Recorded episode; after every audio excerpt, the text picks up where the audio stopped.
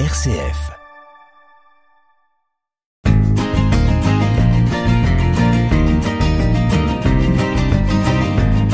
Cœur solidaire sur une RCF Belgique.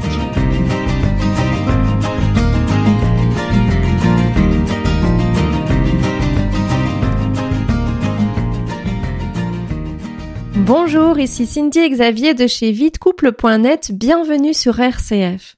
Dans cette émission, nous allons parler d'amour. Dans la première partie de cette émission, nous abordons un sujet à la mode, l'amour de soi. Dans la suite de l'émission, nous regarderons plus en détail les enseignements de notre Seigneur sur l'amour. Devons-nous apprendre à nous aimer nous-mêmes pour mieux aimer notre conjoint et réussir notre mariage? Devons-nous nous faire passer en premier pour pouvoir mieux prendre soin de notre famille? Ce sont des croyances très répandues aujourd'hui. Ces croyances issues du développement personnel se sont aujourd'hui infiltrées dans l'Église. Et on justifie cet encouragement à l'amour de soi avec ce que Jésus nous dit dans Matthieu 22 au verset 39. Tu aimeras ton prochain comme toi-même. Combien de fois n'ai-je pas entendu si je ne m'aime pas moi-même, pauvre prochain Moi-même je l'ai dit à de nombreuses reprises. Après ma conversion, l'Esprit m'a montré que plusieurs choses que je pratiquais et enseignais étaient contraires à la parole de Dieu. Ces pratiques permettaient certes de se sentir mieux sur le court terme, mais elles éloignent de Dieu et donc ont de graves répercussions sur le long terme. J'ai supprimé de nombreuses pratiques dans les premiers jours de ma conversion, mais je m'accrochais à l'amour de soi. Il faut bien que j'enseigne quelque chose. Je ne peux pas complètement arrêter un business que j'ai depuis 12 ans. Il suffit d'utiliser le développement personnel au service de Dieu. Et j'ai utilisé Matthieu 22 pour me rassurer. Mais plus les semaines avançaient et plus cela me semblait un mensonge. Et au fur et à mesure, l'Esprit m'a montré la vérité au travers de la parole de Dieu. Que nous dit la Bible sur l'amour de soi? Sache que dans les derniers jours, il y aura des temps difficiles, car les hommes seront égoïstes, amis de l'argent, fanfarons, hautains, blasphémateurs, rebelles à leurs parents, ingrats, irréligieux, insensibles, déloyaux, calomniateurs, intempérants, cruels, ennemis des gens de bien, traîtres, emportés, enflés d'orgueil, aimant le plaisir plus que Dieu, ayant l'apparence de la piété, mais reniant ce qui en fait la force. Éloigne-toi de ces hommes-là. 2 Timothée 3, des versets 1 à 5. Dans la version Martin Bible, on peut lire à la place d'égoïstes idolâtres d'eux-mêmes, et dans la King James, lovers of their own selves, qui veut dire littéralement amoureux d'eux-mêmes. Saviez-vous qu'aujourd'hui, des personnes vont jusqu'à se marier avec elles-mêmes? Quand Jésus nous dit tu aimeras ton prochain comme toi-même, cela ne veut pas dire que l'on doit commencer par s'aimer soi-même, mais que l'on doit traiter son prochain comme on aimerait être traité. Et le plus important est de remettre ce verset dans son contexte. Lisons à partir du verset 36. Maître, quel est le plus grand commandement de la loi? Jésus lui répondit, Tu aimeras le Seigneur ton Dieu de tout ton cœur, de toute ton âme et de toute ta pensée. C'est le premier et le plus grand commandement. Et voici le second, qui lui est semblable. Tu aimeras ton prochain comme toi-même. De ces deux commandements dépendent toute la loi et les prophètes. Jésus nous enseigne que nous devons aimer Dieu d'abord et nous devons l'aimer avec toutes les parties de nous. Jésus cite ici le verset 5 du chapitre 6 du Deutéronome qui se trouve dans l'Ancien Testament. Ce n'est pas quelque chose de nouveau, mais un commandement donné par Dieu à l'époque de Moïse. Jésus nous rappelle que c'est la priorité des priorités. Nous devons aimer Dieu de façon inconditionnelle. Et comme conséquence de notre amour et preuve de notre amour pour Dieu, nous aimons les autres. Si je pense que je dois m'aimer moi-même avant d'aimer les autres, c'est comme si je me prenais pour Dieu, je me mets à la place de Dieu. C'est ce qu'on appelle de l'idolâtrie. Au centre de la doctrine de l'amour de soi, il y a la croyance que dans le fond, l'humain est bon, alors que la Bible nous enseigne le contraire depuis la Genèse. Aucun humain n'est bon. Le prophète Ésaïe nous dit au chapitre 64 verset 6 Nous sommes tous comme des impurs, et toute notre justice est comme un vêtement souillé, nous sommes tous flétris comme une feuille, et nos crimes nous emportent comme le vent. Paul nous dit dans l'Épître aux Romains chapitre 3 verset 10 Selon qu'il est écrit, il n'y a point de juste, pas même un seul. Et dans la première lettre de Jean chapitre 1 au verset 8, nous lisons Si nous disons que nous n'avons pas de péché, nous nous séduisons nous-mêmes et la vérité n'est point en nous. Et Jésus lui-même dit Pourquoi m'appelles-tu bon? Il n'y a de bon que Dieu seul. L'humain ne peut pas devenir bon par lui-même peu importe le nombre de bonnes actions que vous faites, vous avez besoin du Seigneur Jésus-Christ pour être sauvé et justifié. Sachez donc, homme frère, que c'est par lui, donc Jésus-Christ, que le pardon des péchés vous est annoncé et que quiconque croit est justifié par lui de toutes les choses dont vous ne pouviez être justifié par la loi de Moïse. Acte chapitre 13 verset 39. Cette doctrine de chercher l'épanouissement et d'apprendre à connaître nos besoins et nos aspirations pour y répondre par nous-mêmes est contraire à ce que le Seigneur nous enseigne. Jésus nous invite à lâcher qui nous sommes pour le suivre. Lisons Matthieu chapitre 16 à partir du verset 24.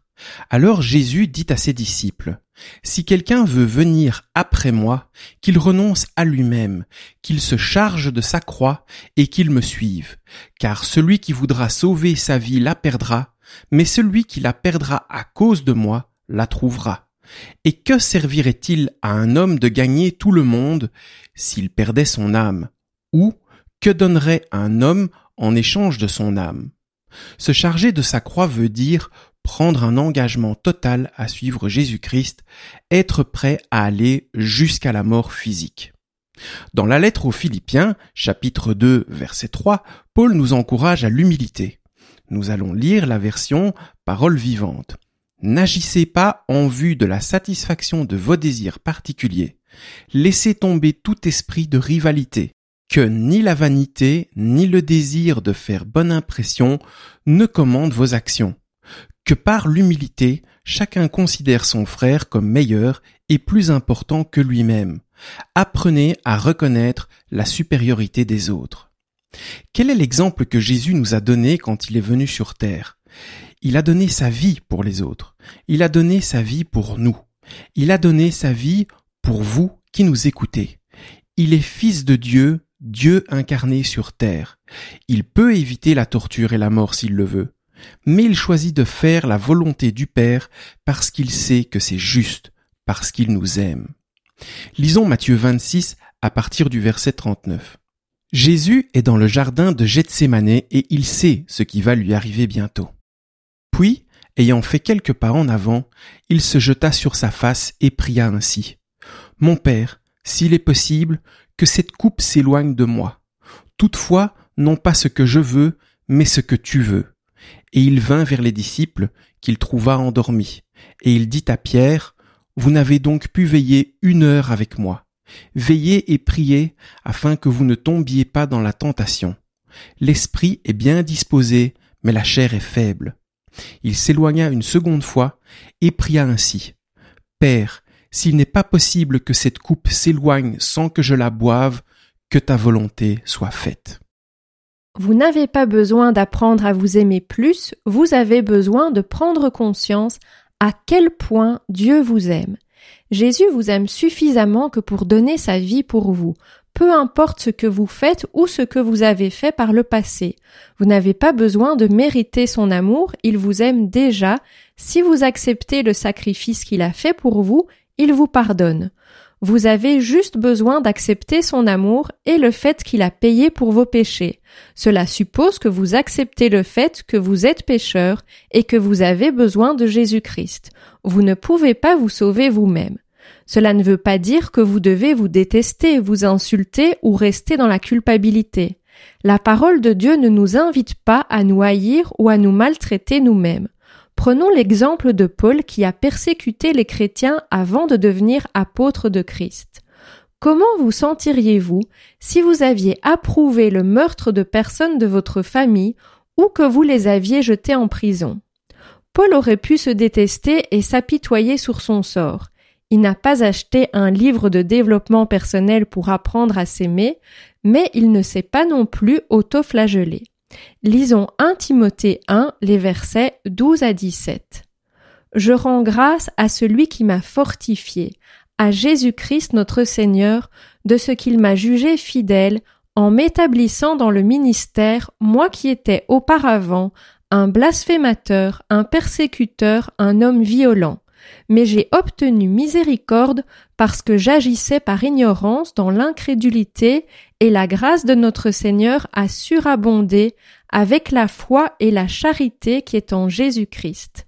C'est une parole certaine et entièrement digne d'être reçue que Jésus-Christ est venu dans le monde pour sauver les pécheurs dont je suis le premier, mais j'ai obtenu miséricorde afin que Jésus-Christ fît voir en moi le premier toute sa longanimité pour que je servisse d'exemple à ceux qui croiraient en lui pour la vie éternelle, au roi des siècles immortels, invisible, seul Dieu, soit honneur et gloire au siècle des siècles. Amen.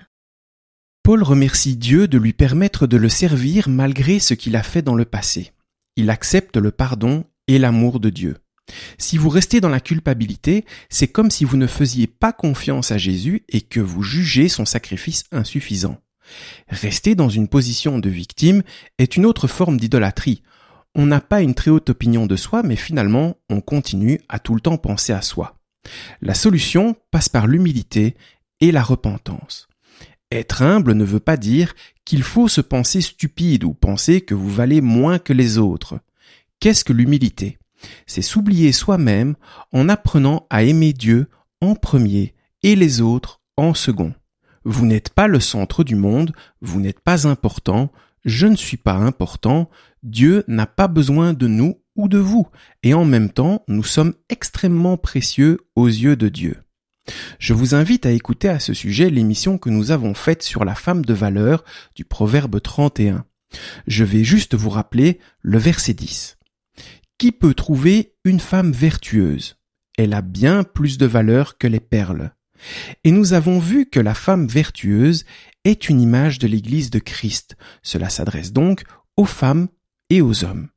L'humilité n'est pas quelque chose de naturel, c'est un fruit de la grâce de Dieu. C'est pourquoi les personnes ont tant de mal à se repentir. Le développement personnel est en Jésus-Christ et non dans des méthodes. Dans son évangile, Jean nous dit au chapitre 3 verset 30, Il faut qu'il croisse et que je diminue. Il, c'est Jésus-Christ, laissons plus de place à Jésus-Christ en nous.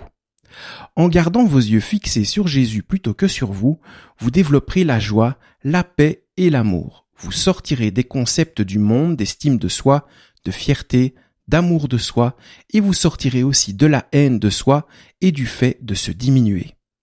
Lisons le psaume 16 à partir du verset 8. J'ai constamment l'Éternel sous mes yeux. Quand il est à ma droite, je ne chancelle pas. Aussi, mon cœur est dans la joie, mon esprit dans l'allégresse, et mon corps repose en sécurité. Car tu ne livreras pas mon âme au séjour des morts, tu ne permettras pas que ton bien-aimé voie la corruption. Tu me feras connaître le sentier de la vie, il y a d'abondantes joies devant ta face, des délices éternelles à ta droite. Nous vous proposons d'écouter Turn Your Eyes Upon Jesus par Fountain View Academy.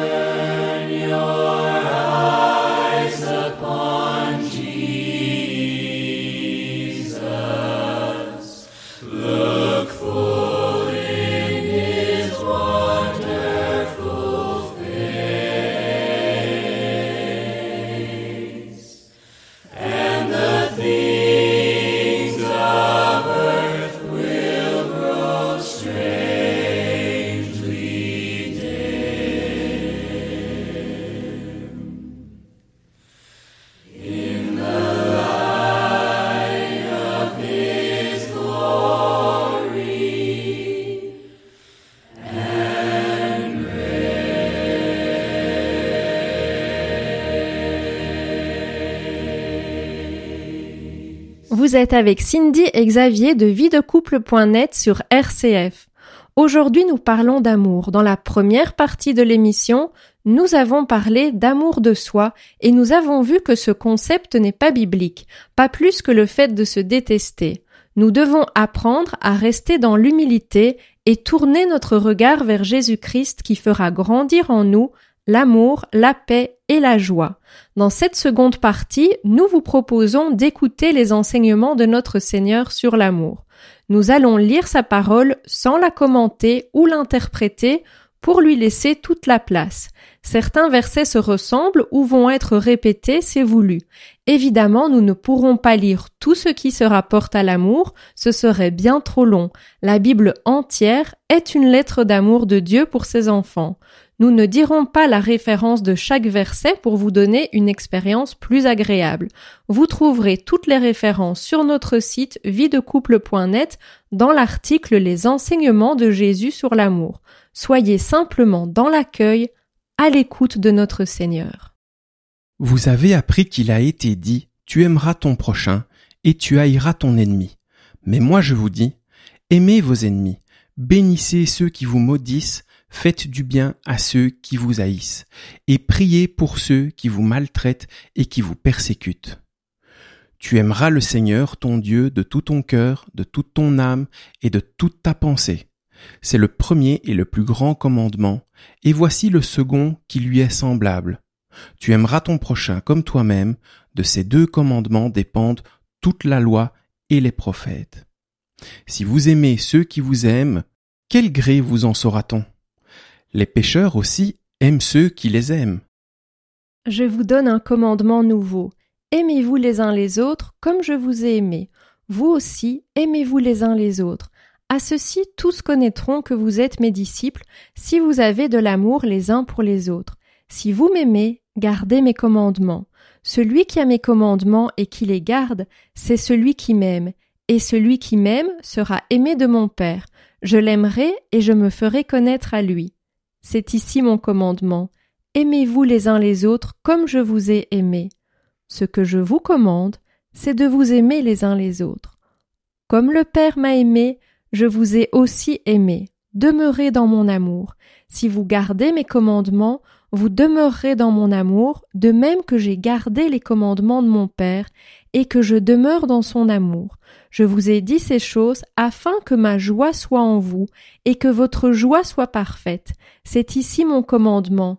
Aimez-vous les uns les autres comme je vous ai aimé. Il n'y a pas de plus grand amour que de donner sa vie pour ses amis.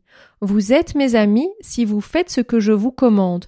Je ne vous appelle plus serviteur parce que le serviteur ne sait pas ce que fait son maître, mais je vous ai appelé ami parce que je vous ai fait connaître tout ce que j'ai appris de mon Père. Ce n'est pas vous qui m'avez choisi, mais moi je vous ai choisi, et je vous ai établi afin que vous alliez et que vous portiez du fruit, et que votre fruit demeure, afin que ce que vous demanderez au Père en mon nom, il vous le donne. Ce que je vous commande, c'est de vous aimer les uns les autres.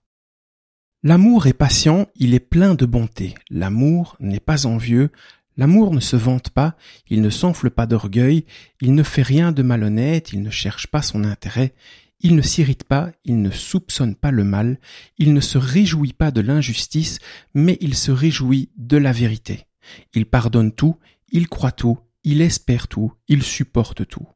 L'amour ne meurt jamais, les prophéties disparaîtront, les langues cesseront, la connaissance disparaîtra.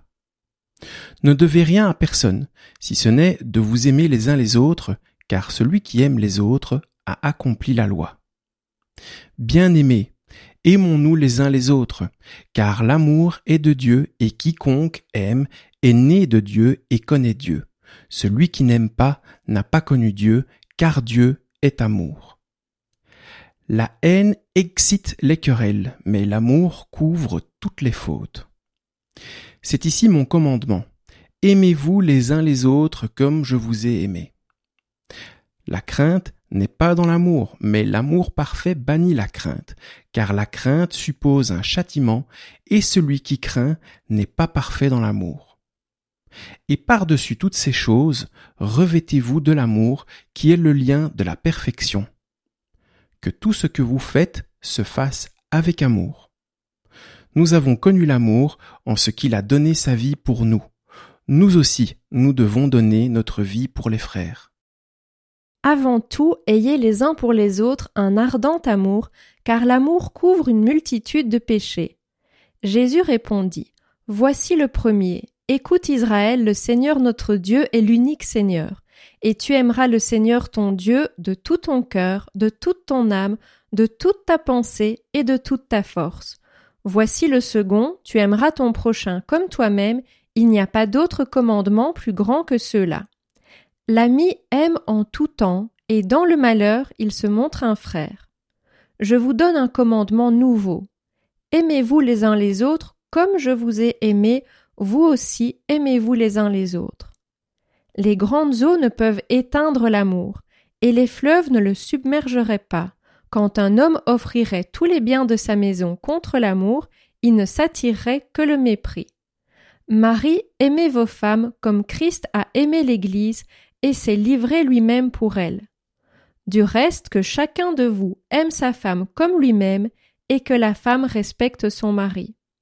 Si quelqu'un dit J'aime Dieu et qu'il haïsse son frère, c'est un menteur, car celui qui n'aime pas son frère qu'il voit, comment peut-il aimer Dieu qu'il ne voit pas?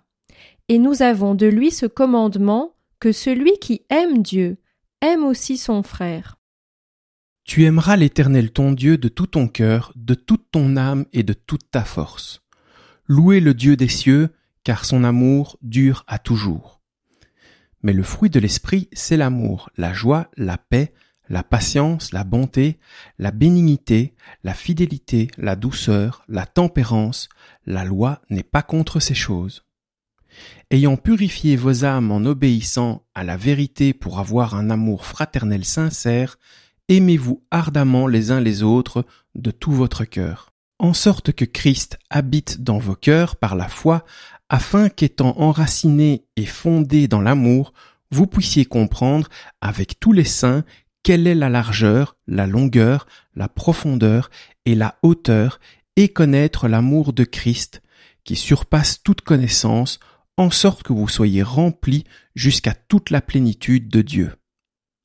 Car Dieu a tant aimé le monde qu'il a donné son Fils unique, afin que quiconque croit en lui ne périsse point, mais qu'il ait la vie éternelle. Je vous exhorte donc, moi, le prisonnier dans le Seigneur, à marcher d'une manière digne de la vocation qui vous a été adressée, en toute humilité et douceur, avec patience, vous supportant les uns les autres avec amour, vous efforçant de conserver l'unité de l'esprit par le lien de la paix. Que l'amour soit sans hypocrisie, ayez le mal en horreur, attachez-vous fortement au bien. L'amour de Dieu a été manifesté envers nous en ce que Dieu a envoyé son Fils unique dans le monde afin que nous vivions par lui. Et cet amour consiste non point en ce que nous avons aimé Dieu, mais en ce qu'il nous a aimés et envoyé son Fils comme victime expiatoire pour nos péchés. Mais voici comment Dieu prouve son amour envers nous. Alors que nous étions encore des pécheurs, Christ est mort pour nous car j'ai l'assurance que ni la mort, ni la vie, ni les anges, ni les dominations, ni les choses présentes, ni les choses à venir, ni les puissances, ni la hauteur, ni la profondeur, ni aucune autre créature ne pourra nous séparer de l'amour de Dieu manifesté en Jésus-Christ notre Seigneur.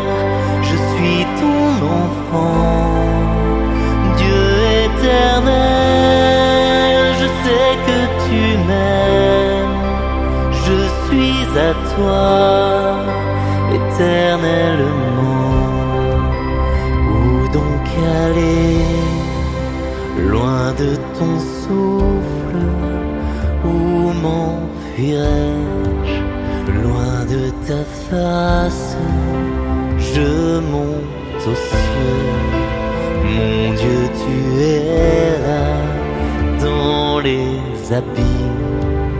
Ta main est sur moi, Dieu éternel, je sais que tu m'aimes. Tu es mon Père, je suis ton enfant.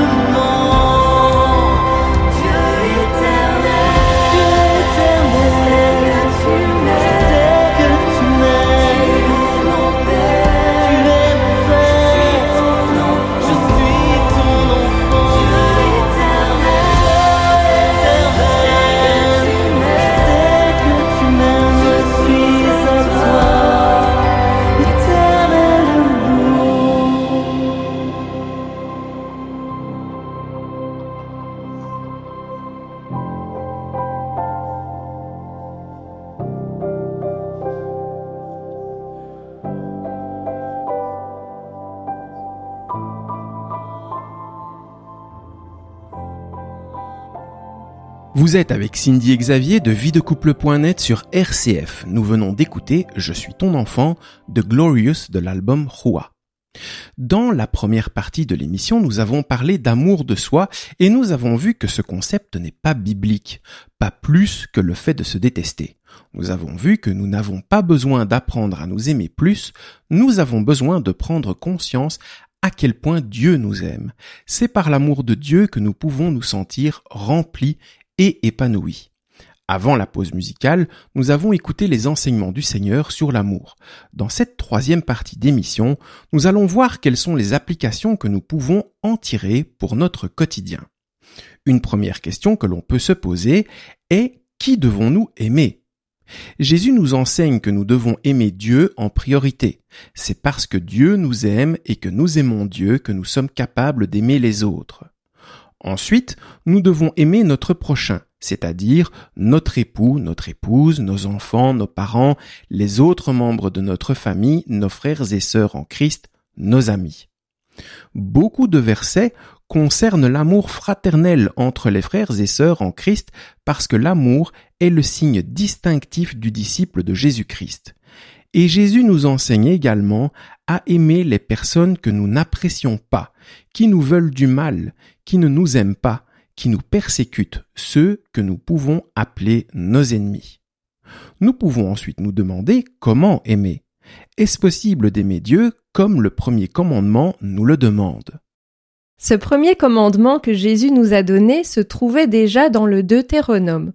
Au chapitre 6, nous lisons Écoute Israël, l'Éternel notre Dieu est le seul Éternel, tu aimeras l'Éternel ton Dieu de tout ton cœur, de toute ton âme et de toute ta force. Et ces commandements que je te donne aujourd'hui seront dans ton cœur. Tu les inculqueras à tes enfants et tu en parleras quand tu seras dans ta maison, quand tu iras en voyage, quand tu te coucheras et quand tu te lèveras. Tu les liras comme un signe sur tes mains et ils seront comme des frontaux entre tes yeux. Tu les écriras sur les poteaux de ta maison et sur tes portes. C'est ce que l'on appelle le schéma Israël que les Juifs récitent tous les jours. Mais obéir réellement à ce commandement semble impossible. Ce commandement est la meilleure preuve que l'homme ne peut pas obéir à la loi et se sauver grâce à la loi. Comment pourrions-nous aimer Dieu de tout notre cœur, de toute notre âme et de toute notre force 24 heures sur 24, 7 jours sur 7 Ce n'est humainement pas possible. C'est pour ça que nous avons besoin d'être sauvés par Jésus et de recevoir la présence du Saint-Esprit en nous. Et à partir de ce moment, notre amour pour Dieu va grandir de plus en plus. Il est difficile d'aimer quelqu'un que nous ne connaissons pas, et grâce à la lecture de la parole et à la prière, nous créons une relation avec Dieu qui permet à notre amour de grandir. Au fil du temps, nous constatons de plus en plus d'exemples de sa grâce et sa miséricorde dans nos vies. Nous constatons sa fidélité dans les épreuves et notre amour grandit de plus en plus. Nous pouvons également prier pour que Jésus nous enseigne à aimer de tout notre cœur, toute notre âme et toute notre force. Mais qu'est-ce que cela veut dire aimer? Que faire concrètement pour aimer? Aimer n'est pas une émotion, ce n'est pas une question de sentiment. Aimer, c'est un choix. C'est vouloir le meilleur pour les autres. Nous ne pouvons pas apprécier tout le monde ou être amis avec tout le monde et Jésus ne nous le demande pas. Mais nous pouvons choisir de faire des actes d'amour. Il nous demande par exemple de prier pour les personnes qui nous persécutent. Aimer, c'est pardonner. Soyez bons les uns envers les autres, compatissants, vous pardonnant réciproquement, comme Dieu vous a pardonné en Christ.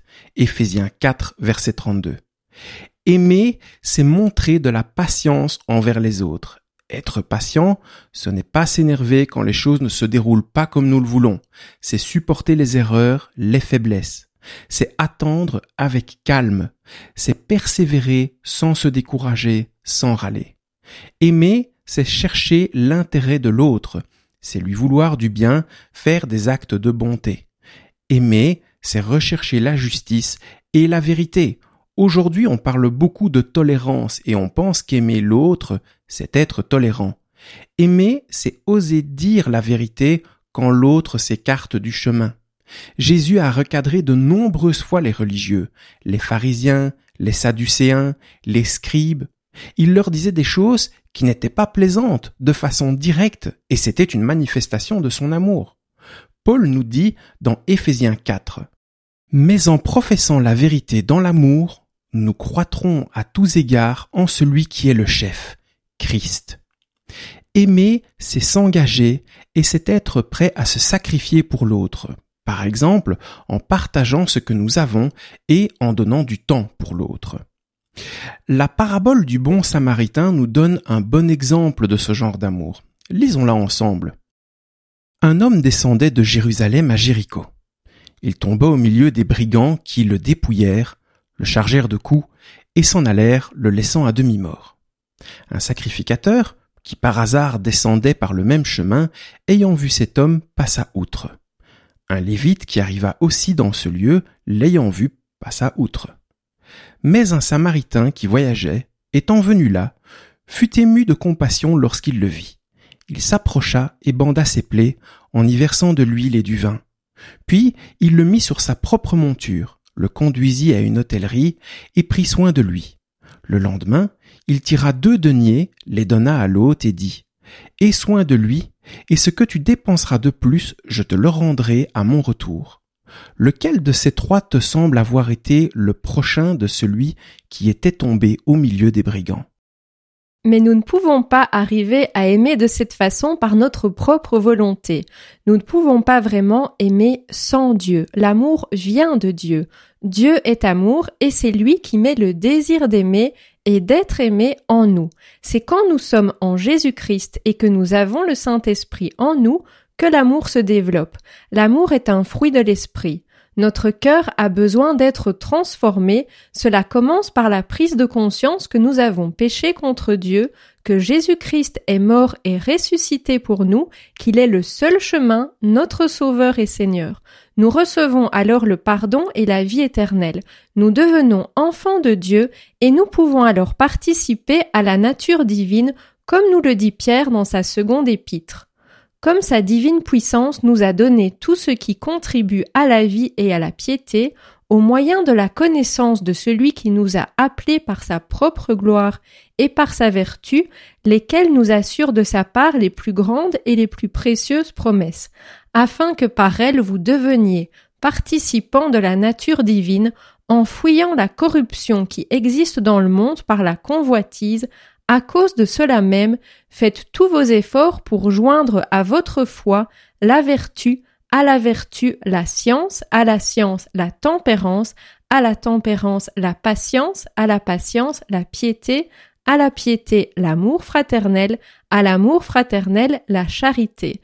Car si ces choses sont en vous, et y sont avec abondance, elles ne vous laisseront point oisifs ni stériles pour la connaissance de notre Seigneur Jésus-Christ. L'amour n'est pas une émotion ou un sentiment, c'est un choix qui se démontre dans nos actes. C'est vouloir le bien pour l'autre, chercher l'intérêt de l'autre, c'est être capable de pardonner, d'être patient, de faire des sacrifices, d'être humble, de rechercher la justice, la vérité, de garder l'espérance et la confiance. L'amour est un fruit de l'esprit, ce n'est pas quelque chose que nous pouvons développer uniquement par notre propre volonté. Cela vient de la transformation de notre cœur. Dieu nous dit au travers du prophète Ézéchiel, Je vous donnerai un cœur nouveau, et je mettrai en vous un esprit nouveau, j'ôterai de votre corps le cœur de pierre, et je vous donnerai un cœur de chair.